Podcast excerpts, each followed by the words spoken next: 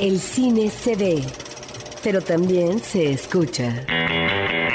Se vive, se percibe, se comparte. Cinemanet comienza. Carlos del Río y Roberto Ortiz en cabina. Desde Cinemanet le saluda Roberto Ortiz en ausencia de Carlos del Río y en esta ocasión pues me da mucho gusto entrevistar a Juan Alberto Apodaca Peraza, autor de un libro que es importante hablar de él porque no son muchos los textos que abordan la situación regional del cine. En el caso de México, tampoco que la especificidad se refiera a una ciudad. Y el libro se llama Entre atracción y repulsión, Tijuana representada en el cine. Juan Alberto hace esta investigación y nos va a platicar en esta ocasión sobre este libro. Juan Alberto, bienvenido a Cinemanet. ¿Qué tal Roberto? Muchas gracias y gracias por la invitación. Estoy encantado aquí de poder compartir este hijo que traigo bajo el brazo y una investigación de varios años. Eh, he de decir también que yo no soy de Tijuana, también una característica importante porque soy un migrante más que llega a la ciudad con lleno de prejuicios, pensando en esta imagen ya construida del cine de muchos años y comenzar a, interesarme por el tema ya de, digamos, a finales de los 90. Comienzo a investigar sobre el tema.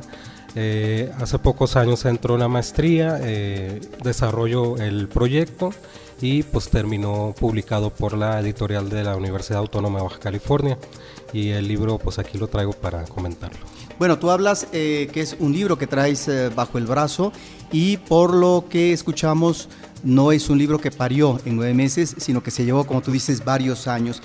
Llama la atención este libro porque a diferencia de otros... Ah, eh, libros que se remiten al cine, podríamos mencionar el cine yucateco de Gabriel Ramírez, Microhistorias del cine en México, que correspondió a un coloquio y que eh, nos aborda diferentes realidades regionales del país, o por ejemplo de Julia Tuñón, Historia de un sueño, el Hollywood tapatío. Cada uno tiene su forma de abordar las temáticas. Y en el caso se me olvida, claro, también de la Ciudad de México, pues están trabajos que eh, ha hecho Hugo Lara, van dos libros eh, por parte de él, uno en coautoría, y también otro de Martínez Azar, eh, un investigador de la UNAM que aborda también algunas de las películas emblemáticas del cine nacional. De tal manera que este libro tuyo entraña otro tipo de planteamiento, un planteamiento que tiene una metodología y en ese sentido me gustaría que nos platicaras porque finalmente estamos también ante, em, digamos, ah, eh, la presencia de un libro diferente, un abordaje que se maneja con otro enfoque. Así es, eh, como bien mencionas, los trabajos de cine regional que, que, decías ahorita y otros que existen también están más eh, cargados a la historiografía, a la revisión cronológica y anecdótica de este tipo de trabajos enclavados en algún contexto en particular. Yo hago esto, pero es una revisión eh, panorámica muy rápida que hago en uno de los capítulos y eh, básicamente reviso 84 películas de 1916 a 2011 dentro de unos criterios que yo seleccioné eh, para revisar esta cuestión de qué es lo que vemos en las películas comerciales o por lo menos que hayan tenido corrida comercial, que mucha gente las haya visto en televisión o en cine, qué se ve y cómo se ve de la ciudad de Tijuana. Es decir, estas cosas que se identifican al ver una película, nosotros luego, luego se nos queda en la memoria, se nos queda en el, en el imaginario, se crean concepciones ideológicas y lo vamos nosotros repitiendo. Entonces, ese básicamente era el objetivo que yo me planteé al hacer este trabajo.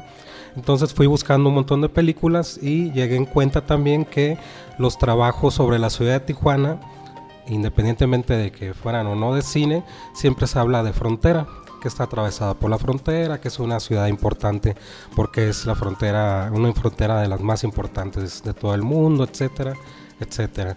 Entonces, eh, en ese sentido, los imaginarios construidos no nada más son del lado mexicano, sino son del lado de Estados Unidos a los estereotipos que se han construido a lo largo de los años de cualquier manifestación cultural, social, política, sociológica, etcétera, es de los dos lados y muchas veces es más fuerte de afuera hacia adentro que de adentro hacia afuera. Entonces, eso es lo que yo quería eh, investigar.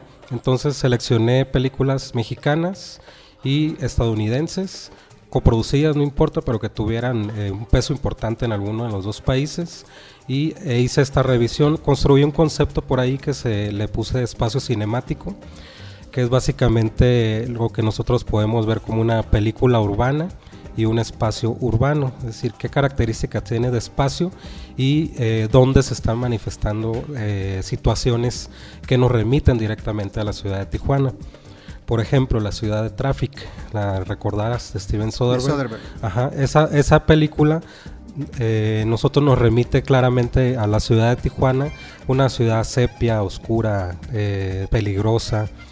Incluso Ciudad de México también sale raspada ahí porque la pinta igual Soderbergh. Y en las partes donde vemos eh, Estados Unidos, que es San Diego, y más, más adentro de Estados Unidos, es, no hay filtros en las cámaras. Es decir, visualmente tiene una carga muy importante.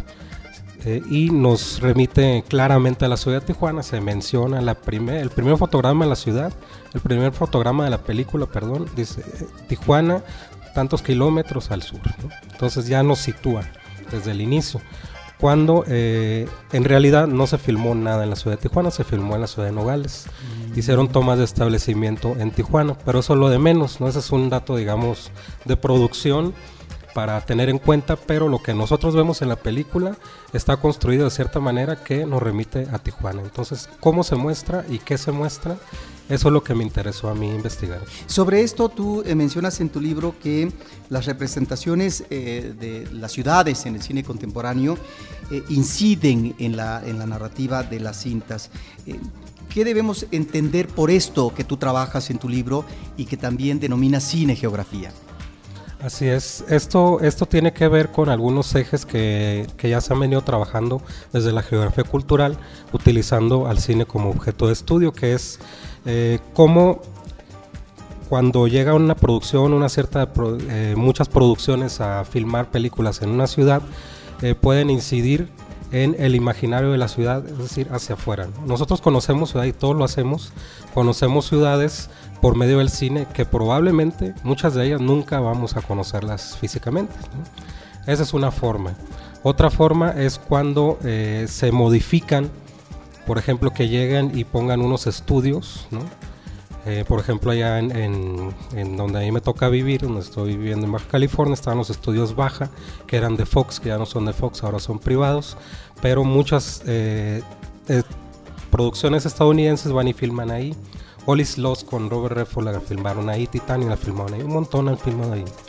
Pero eso, digamos, cambia físicamente eh, desde la, la cuestión económica, hay mucha derrama cuando hay producciones grandes, es decir, en ese sentido el espacio geográfico se va modificando a través del cine, no nada más de la construcción, es decir, de ver una película, el hecho de hacer una película el hecho de consumir cine también, por ejemplo, en los tianguis. Aquí en México tenemos una cultura bien importante de que vayamos a buscar películas. Es un mercado que existe porque hay mucha demanda, Eso modifica también los espacios de que los tianguis no nada más sean una cuestión para ir a comprar ropa, música, etcétera. Ese tipo de cine y cine importante o cine que nunca va a llegar a Mix Up ¿no? o a una tienda así grande, nosotros la encontramos ahí. Entonces culturalmente se va modificando. Hay varias formas como de estudiar en ese sentido, sentido económico, ideológico, eh, económico, político incluso. Ahora la, la polémica está con 007, ¿no? Ustedes la tuvieron aquí hace poco, ¿no? En la Ciudad de México. Sí, por supuesto, en la Ciudad de México. Esa fue una polémica que modificó en algún momento, ¿no? Los espacios de, recreación de la gente que va constantemente a esos espacios y de repente hay una filmación, te modifica el espacio, aunque sea por unos momentos. Pero esto eh, no tiene que ver en este enfoque que tú estás manejando en tu libro, que en el caso de la Ciudad de México, donde se ha filmado la mayor parte de las películas en la historia del cine mexicano, si hablamos de largometraje de ficción, en los últimos tiempos cambiará tal vez la situación desde el punto de la vista de la producción digital, regional eh, y de ciudades. Pero en el caso de México eh, sigue siendo una ciudad que se toma como locación y que como es locación, no tiene, digamos, otro tipo de contagio, otro tipo de manejo en términos de representación, ¿no será que debido a eso, inclusive los libros que se remiten a la Ciudad de México eh, como, como lugar de filmación, no ubiquen ese tipo de representación que tú manejas en tanto que solo ciertas películas eh, entrañan eh, otro tipo de manejo del espacio, como podría ser del brazo y por la calle que tú mencionas en tu libro, y en donde en el caso de la historia del cine tenemos antecedentes, tú mismo también aludes, eh, bueno, el hombre de la cámara y otras cosas más. ¿Qué es lo que está pasando aquí en términos de ese registro, de esa mención y de esa investigación que regionalmente me parece es importante para otro tipo de abordaje como tú lo estás señalando? Sí, ahorita lamentablemente yo no he encontrado eh, trabajos eh, que aborden las formas distintas de abordar, que se están abordando ya las ciudades. En este sentido, este libro, esta investigación que yo hago, eh, me remito a este periodo que ya mencionaba, del 1916 a 2011, en donde se muestran espacios que nosotros identificamos con la ciudad. Sin embargo, a partir de los años 90, eh, con este nuevo, nuevo cine mexicano que surge en una, forma comercial. este nuevo, nuevo cine mexicano voltea a ver a otras ciudades y no nada más a la Ciudad de México. Muchos eh, cineastas han salido de la Ciudad de México, del centro del país, para filmar. Y una de las ciudades donde han ido a filmar no necesariamente en el sentido de las películas de los 70, los hermanos Almada, es decir, ciudades de frontera, vamos a filmar allá, ¿no? Con este, con estos contenidos eh, fuera de toda realidad, sino que se han filmado otro tipo de películas importantes. Eh, ahora ya existen otro tipo de cine que yo lo veo más que va por el lado de cine de autor o de autores, que no necesariamente pertenecen a un grupo, sino que están haciendo un tipo de cine distinto y que están buscando espacios también distintos. Y una de las cosas que atrae en ese sentido para ir a filmar a la ciudad de Tijuana porque es la situación geográfica. Es muy fácil, muy barato conseguir equipo, rentar equipo, cruzas y en una hora estás de regreso, te vas a, Los Ángeles son dos horas, ¿no? te vas en carros menos, mm. estás de regreso muy rápido, San Diego está ahí luego, luego, ¿no? y ahí mismo están los estudios baja, hay un crew bien importante que se ha venido a formar aquí, se ha formado en Estados Unidos, se ha formado ahí mismo en la ciudad de Tijuana, en donde si ustedes, cualquier persona va a querer hacer una película, consigues todo, no necesitas eh, buscar en otro lado. Entonces, ese tipo de piso de producción, hay licenciaturas de producción en cine, es decir, ya se está, ya se está formando esta, esta capacitación técnica y capacitación también eh, intelectual para poder hacer películas, guionistas, directores, directoras, documentalistas. Eh, espacios como Fascine, que yo llevo para allá para hacer una especie de, coloquio para analizar el cine, es decir, ya existe todo eso allá. Entonces, por supuesto que es importante eh, revisar el cine, el cine regional. Yo creo que este, este trabajo, eh, más allá como de quitando de que es mi trabajo, una de las cosas que, que yo pensé al hacer ese trabajo es abrir eh, la discusión, ¿no? porque si bien todos los trabajos de cine regional que yo he tenido oportunidad de revisar, los que menciones y otros, todos estos trabajos eh, están por el lado de eh, la historiografía, pero no hay un análisis metodológico de películas. Yo en mi libro lo que hago es seleccionar dos casos de estudio representativos de todos estos años, que son 96 años de cine, dentro de mis criterios, por supuesto. Faltan muchísimas películas que tendrían que entrar, ¿no? Pero dentro de mis criterios en todas estas películas yo tomo dos casos representativos, que es The Champ de 1931 y El Jardín del Edén de Mariano Varo. Una película estadounidense y una mexicana. Así es, esas dos. Entonces esas tienen características bien importantes de la ciudad y características bien importantes del cine actual. The Champ es una película clásica con todos los cánones que podamos encontrar, ahí están. Y eh, El Jardín del Edén es una, es una película con narrativa postmoderna. Es decir, ya está resquebrajada, ya no tiene esta historia lineal, no es una sola historia, son varios, es como una historia coral, etcétera. Es bien interesante para el análisis en ese sentido. Entonces lo que hago es... De hecho, sobre esta película de Mariano Varo, eh, se ha abordado con un análisis muy interesante por parte de Raciel Martínez. Sí, Raciel Martínez tiene dos trabajos, de hecho su tesis doctoral sobre Arranca Meliguana es un librito que sacó sobre esto y ya el libro más extenso, el cine eh, multiculturalismo cine mexicano, que es el análisis de esta película, nada más, todo un libro para analizar una película. Y él también utiliza un, método de análisis eh, semiótico para revisar esta cinta. Entonces, eh, yo creo que, bueno, espero ¿no? que siembre alguna semilla por ahí en cuanto a pensar que la historiografía de cine se puede acompañar del análisis cinematográfico para generar interpretaciones más amplias y viceversa el análisis cinematográfico, acompañar de la historiografía de cine, para poder hacer análisis más amplios. Tampoco estoy diciendo que todo se, se junten, ¿no? Pues si hay gente especializada en hacer historiografía, pues es importante. Nuestro país es muy vasto en cines, está, produce, produce cine, es necesario. Pero esta, esta metodología que yo coloco aquí también me interesa para que cualquier otra persona, es una metodología que se puede aplicar a cualquier otra ciudad. Sí, tú en cada una de estas películas eh, hablas del interés estructural, del análisis de las secuencias de ambas películas y de su reinterpretación y de los espacios cinemáticos. ¿Qué debemos de, eh, considerar por reinterpretación? Así es. Cualquier eh, producto cultural, cualquiera, literatura, cine, música, tiene múltiples interpretaciones, de acuerdo a nuestros estados de ánimo, de acuerdo a, nuestro bagaje cultural, a nuestra edad, etcétera. Entonces, si nosotros vamos al cine y vemos una película, vamos con un amigo, vemos 10 personas en una sala, cada quien va a tener interpretaciones distintas. Va a haber cosas que tengamos en común, es bueno, es mal, etcétera, pero va a haber otras cosas que siempre van a ser distintas. Incluso nosotros mismos, cuando vemos una película, eh, cambiamos o pasa el tiempo y la vemos distinta. Entonces, una película siempre está reinterpretándose en ese sentido. A eso me refiero yo. Lo que el análisis que yo hago, obviamente, no busca una verdad, ¿no? Eso sí, el análisis cinematográfico como metodología tiene muy claro eso. Es una película que ya está interpretada, sobreinterpretada, y lo que se hace es una interpretación más. Por eso yo le, le puse reinterpretación de todo esto que ya está interpretado. Si nosotros la vimos, tenemos algunas ideas. Y al momento de hacer el análisis a través del método que yo propongo, surgen otras cosas, que son cosas distintas que solamente a través de ese método pueden surgir, pero es una interpretación más o una reinterpretación de lo que ya está muy interpretado.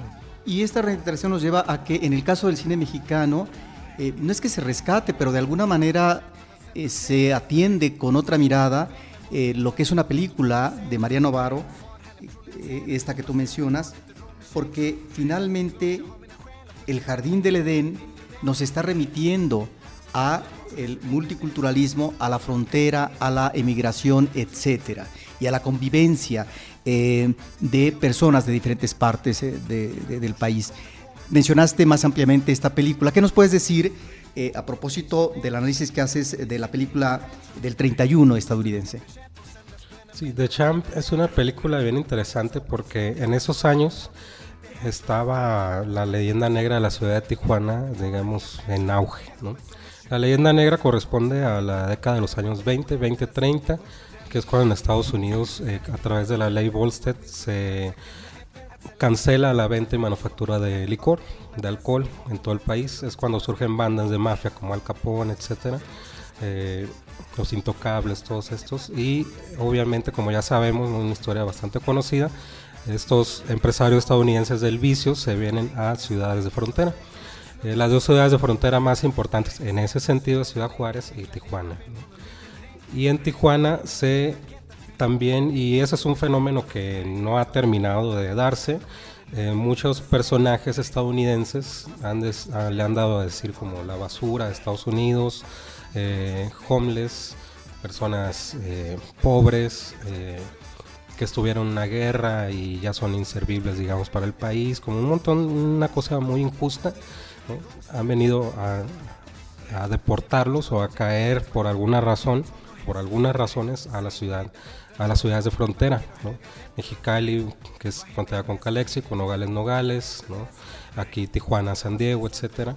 Entonces, eh, The Champ es la historia de un boxeador, peso completo, campeón mundial en Estados Unidos, venido a menos, se separa de su esposa, se queda él con el hijo, la esposa se va y viene a Tijuana, pero es alcohólico, él vive en Tijuana.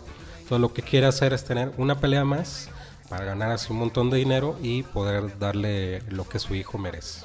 Es un drama lacrimógeno gigantesco, de hecho hay, hay un remake en los años 70 con Neil Diamond, que ya no se filmó en Tijuana, se filmó, si mal no recuerdo, en Virginia, no recuerdo.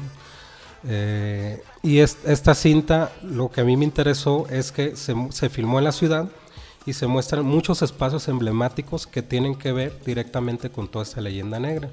Uno de ellos es el complejo Agua Caliente, un complejo bien interesante que tenía casinos, tenía salones de bailes, ahí se filma en caliente con Dolores del Río eh, en los años 30, 35. Eh, ahí se dice que fueron grandes estrellas de cine como Charles Chaplin, eh, Buster Keaton, eh, incluso el mismo Al Capone estuvo ahí. Ahí mismo está en las Islas Coronado, a un ladito de, de Baja California. Eh, entonces se, ven, está filmado al interior de esos espacios. Eh, la ciudad como una suerte de rancherías todavía no estaba, no era una ciudad como se conoce hoy en día. Entonces esos espacios y lo que se muestra en ese periodo es cuando se inicia este estereotipo de la ciudad en el sentido de que nosotros tenemos eh, lo que observamos son calles terregosas el nombre de la ciudad de manera clara. Es un espacio de paso, es decir, hay que salir de ahí, Y la gente que le va mal, que ya no tiene nada que hacer, no tiene aspiraciones, pues ahí, ahí llega, Y los niños andan en la noche, muchos bares, vicio, prostitución, etcétera. Entonces es una película bien interesante en ese sentido. Si la observamos también el hipódromo, Tijuana es famoso por su hipódromo, hipódromo caliente, ahí también se muestra el hipódromo, pero en el complejo de Agua Caliente. Entonces yo los invito a que la revisen. Eh, si mal no recuerdo, creo que sí está en línea. Es del 31 de Champ o el campeón. Y ahí pueden ver eh, a la ciudad de Tijuana filmada en su apogeo en los años 30. En el caso de un capítulo tuyo, que es el de la historia, haces una revisión de una serie de películas eh, que corresponden a una temática. Una temática que tiene que ver con ah, el narcotráfico y ahí mencionas eh, una película mexicana, tal vez iniciática, como Frontera Norte, de Vicente Oroná en los 50, en el inicio tal vez en el cine nacional industrial de tratar esta temática y mencionas también las otras películas eh, del cine extranjero como Sombras del Mal de Orson Welles. Está también el otro tema que es el de la migración y la mirada chicana donde tú consideras el Norte de Gregory Nava como la primera película chicana tal vez más taquillera de la historia o La Bamba de Luis, eh, de Luis eh, Valdés. Y luego esta cuestión del bordo, donde estás mencionando películas como El Jardín del Edén de Mario Novaro o Traffic del 2000 de Steven Soderbergh. De tal manera que tenemos aquí tres temas. Y en ese sentido me parece interesante porque es una parte, eh, digamos, muy abundante de tu análisis de todo un periodo del cine filmado en Tijuana o que se refiere a Tijuana con temáticas específicas.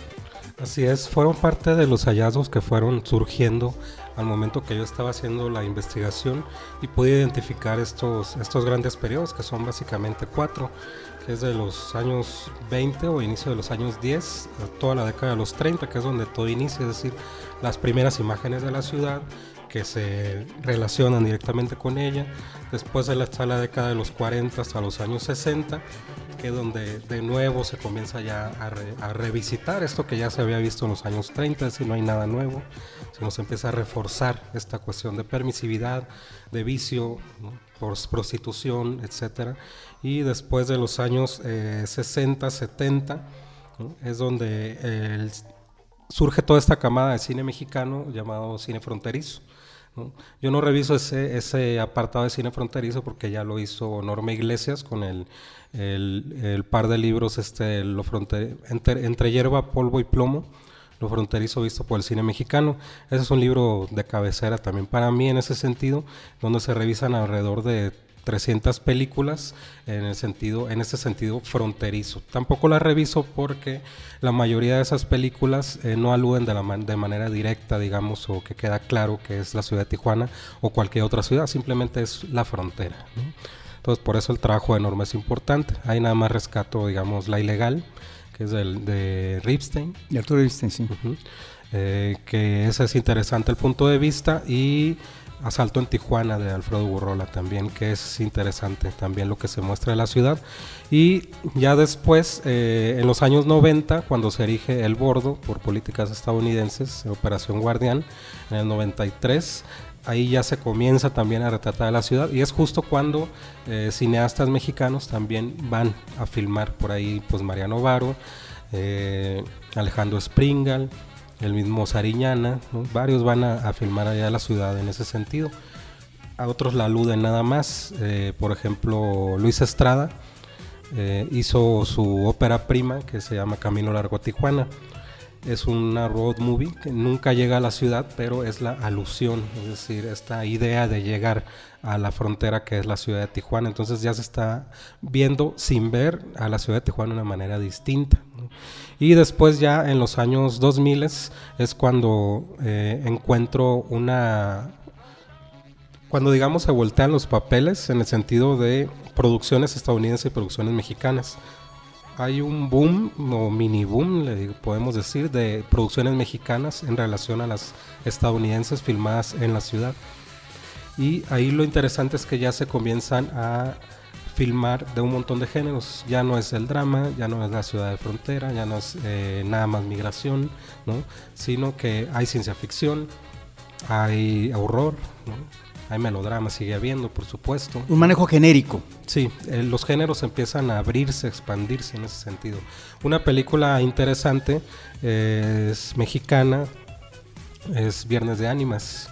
El Camino de las Flores, que es una película de los años 2000 y es una cinta de horror basada en un cuento de, María Ceballos. Y eh, Sleep Dealer o Traficantes de Sueños de Alex Rivera de 2008. Esa es una cinta de ciencia ficción bien interesante, también filmada en la ciudad de Tijuana, que de manera directa, donde hay cyberbraceros y cyberpolleros, ¿no? La frontera ya está blindada, el agua en México está escasa, entonces los los braceros llegan a la frontera, a la ciudad de Tijuana, a conectarse. Y en Estados Unidos están trabajando robots, pero su, su, cuerpo está ya en robot y ellos están acá. Entonces, si, si vemos a un robot que, se, que en Estados Unidos se cae de un arnés, el que está conectado se muere. Entonces es una historia con naves, con disparos, de futurista, de ciencia ficción, con, con, un mundo distópico bien, bien interesante filmado ahí si lo vemos en el sentido fuera de todo esto, es una historia de migración más. Es decir, de fondo es la persona que en su pueblo no tiene, no tiene dinero, necesita salir adelante, se va a la frontera para trabajar en Estados Unidos. Esa, digamos, es el plot o la historia.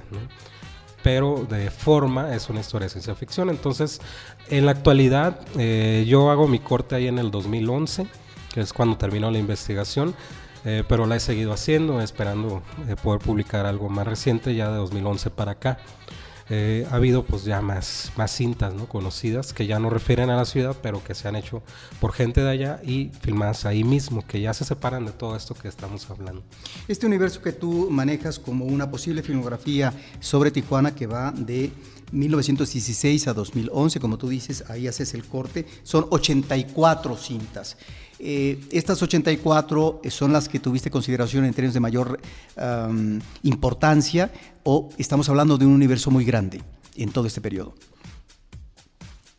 Hay más, por supuesto, Hay más. Eh, uno de los criterios eh, que yo utilicé es que poderlas ver, obviamente, o poder tener algún análisis o alguna revisión de alguien más ¿no? sobre la película, es decir, algún referente de la película. Hay unas películas de, del cine silente que, que, el trabajo de Emilio García Riera, este monumental. Sobre el cine extranjero. Así es, ahí están, ¿no? Entonces yo por eso las recupero, porque a través de lo que dice García Riera. Sin embargo, pues hay muchas que es imposible, hay, hay más, pero yo no las pongo porque eh, no las vi, ¿no? Entonces sigo, sigo recopilando, es un trabajo, incluso la última parte del libro después de las conclusiones, si mal no recuerdo, le, llamé tarea pendiente. y a esa parte de la filmografía le puse una posible filmografía.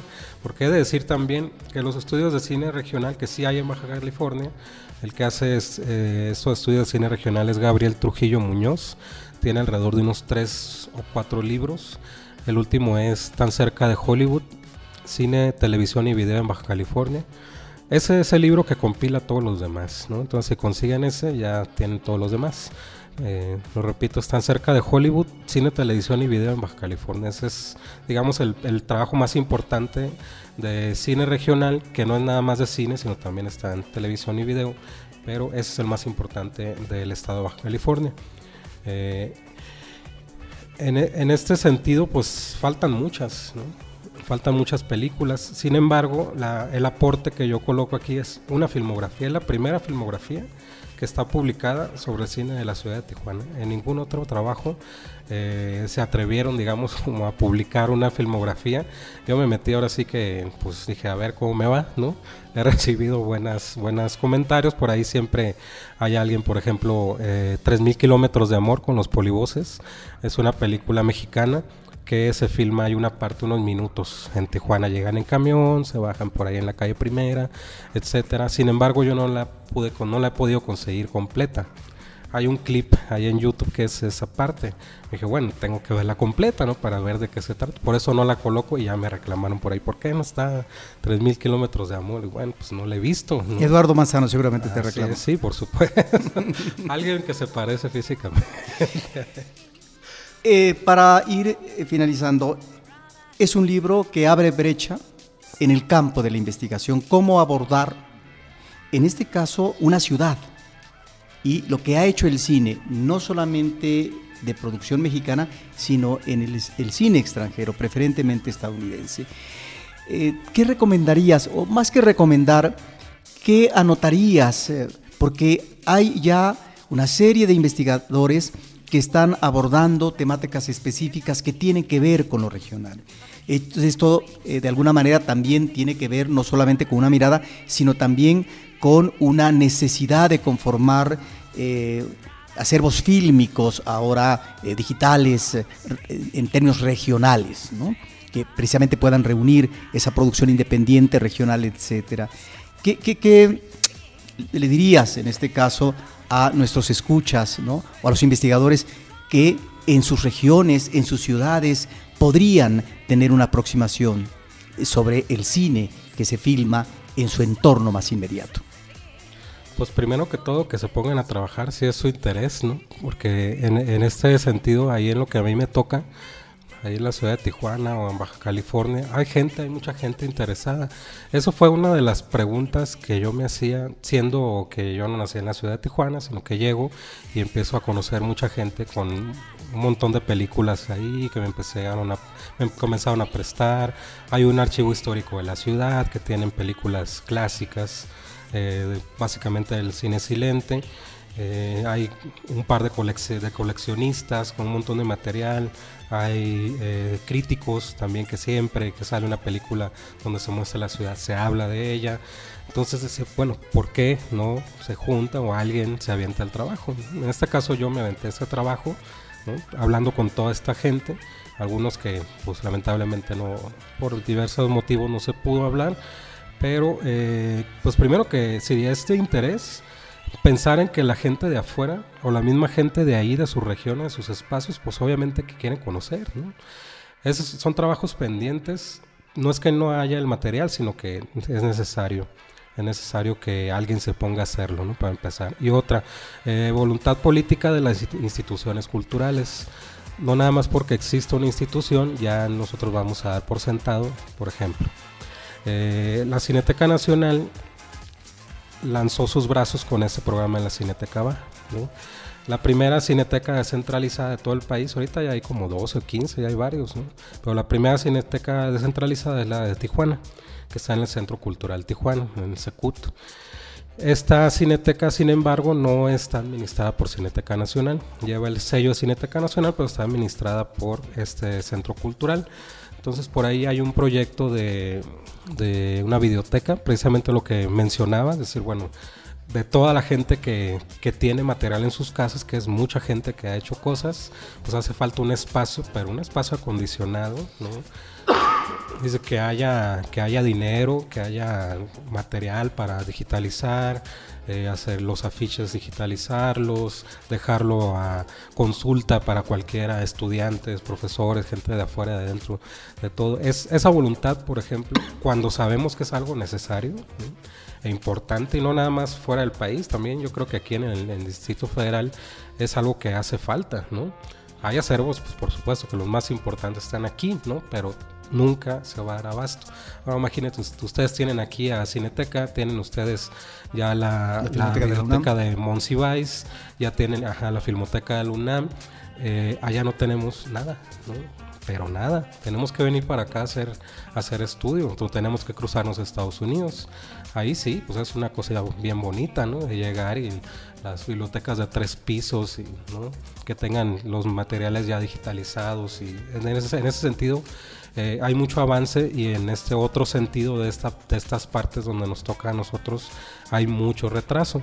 Entonces yo creo que básicamente sería como esa, llamado, urgente, eh, también a los investigadores, que esta es una beta importante, es una beta que yo me he dado cuenta con la publicación de este libro, que interesa. Me han llamado de varias partes, es, esta entrevista que me estás haciendo, eh, lo he presentado ya en diversos lugares, ahora ya vamos a empezar a presentarlo en, California, entonces eh, yo creo que hay interés, solo falta que alguien se aviente el trabajo, que las instituciones también vean que es importante y que los artistas, estos que son muy buenos, yo soy muy malo, pero hay artistas que son muy buenos para hacer carpetas y bajar recursos, ¿no? También que bajen recursos para hacer tipo de, estos, de este tipo de trabajos que es importante. Y si no lo pueden hacer ellos, pues que inviten a gente que sí quiere, que sí quiere hacerlos, ¿no? Que sí, yo creo que sí es, es necesario para nuestro país para tener estos acervos y que podamos llegar, no sé, qué bonito sería poder ir a Durango, por ejemplo, que tiene tanta historia de cine, ¿no? y que tengan una videoteca, ¿no? que podamos revisar revistas, periódicos, afiches, eh, películas, sería muy bonito en Tijuana que hubiera algo así, Entonces, ojalá, ojalá y si pronto, yo veo muy factible, muy como muy bonito el panorama ahora en Cineteca Nacional con, con Alejandro Pelayo como director, ¿no? o sea, ha hecho, hecho muchas cosas que no se habían hecho con otras administraciones, entonces ojalá, ojalá y esto vaya cambiando con el tiempo. Pues eh, Juan Alberto Apodaca Peraza, autor del libro Entre Atracción y Repulsión Tijuana, representada en el cine, publicado por la Universidad Autónoma de Baja California. Te agradecemos que nos hayas dado tu tiempo para hablar de este libro y rápidamente. No solamente haces investigación sobre cine, sino también eres un promotor cultural. Háblanos brevemente de una actividad que próximamente se va a desarrollar en Tijuana, que es el Festival Internacional de Cine y Estudios de Género. Así es. Este festival eh, que lleva por nombre Imperfecto, la U es en el sentido inclusivo, es decir, en sentido de no género o géneros más bien diversos. Eh, es, la, es el segundo año que se hace, la segunda edición. Hemos tenido materiales de alrededor de 20 países más o menos. Y este año va a ser en el Centro Cultural Tijuana, de ahí de, la ciudad de Tijuana, y en otros espacios de manera entrada libre, todas las actividades son entrada libre. Tenemos esta, esta muestra, tenemos eh, performance, va Felipe de Leche de Virgen y Lucas Avendaño de aquí del DF, van a, presentar sus trabajos, hay también eh, teóricos o teóricas de, de, género de otras partes, Julieta Paredes, eh, Silvia Marcos creo que también va, etcétera. Y en cuanto a la parte de cine que, que yo programo en este festival, eh, tenemos este año como invitado especial a Julián Hernández, que hace rato platicábamos que eh, no pensar que es el cineasta de temática LGBT más importante del país, sino que yo creo que el único, uno de los pocos ¿no? que existe en el país, pero sí considerando que es el más importante del país, eh, lo invitamos y ya es un hecho que nos acompaña. Él, vamos a tener una retrospectiva de siete cortometrajes, un mediometraje y sus últimos cuatro largos. Va a tener su, bueno, sus tres largometrajes y la premier de Yo soy la felicidad de este mundo. Y además va a tener, va a, participar en una mesa de discusión sobre cine y diversidad con un académico de estos temas de, de, de Mexicali, Raúl Balbuena. Y entonces estamos muy contentos porque, muy contentos porque Julián haya aceptado la invitación de estar por primera vez allá en el norte, o por lo menos en el noroeste, que nos toca a nosotros. Y los invitamos a cualquiera que esté por allá o que quiera ir al festival. Empieza el 18 de julio al 26. Son diversos espacios. Vamos a tener también una retrospectiva del cine de Jaime Humberto Hermosillo hay trabajos de Irán, hay trabajos de, Suecia, de España, de Bélgica, Polonia, eh, Argentina, México, hay, de Estados Unidos hay un montón. Entonces, eh, digo, ustedes tienen festivales bien importantes como el Mix, etcétera, tienen muchos aquí, pero esta, esta visión fronteriza también de poder ver este tipo de espacios nacientes, ¿no? porque son es la segunda edición apenas, yo creo que sería importante que se echaran la vuelta y además de ver una retrospectiva para quien ya conoce el trabajo de Julián, pues se ha ganado dos Teddy Awards, ¿no? que es como el, el Festival Internacional de Berlín. De Berlín, así es, que es uno de los, de los galardones más importantes en el cine de esta temática, eh, con dos de sus cintas, que es su ópera prima, Mil Nubes de Paz, y Rabioso Sol y Rabioso, Cielo. Y también para si eh, la otra cinta, el segundo largometraje, El Cielo Dividido, y la última, eh, Yo Soy la Felicidad de este Mundo, que ahorita está en el circuito de festivales. Para quien conoce el trabajo de Julián, pues sabe que hay calidad probada y si quiere conocer también esa retrospectiva de curaduría que él mismo hizo, nos pasó siete cortos documentales de ficción y un medio y estos cuatro largometrajes. Entonces la invitación está abierta, la página la pueden revisar www.imperfectu.com. Pues uh, Juan Alberto Apodaca Peraza, te agradecemos mucho de parte de Sinamed que hayas estado presente, que nos hayas dado tu tiempo y felicidades por este trabajo. Gracias Roberto, hasta luego.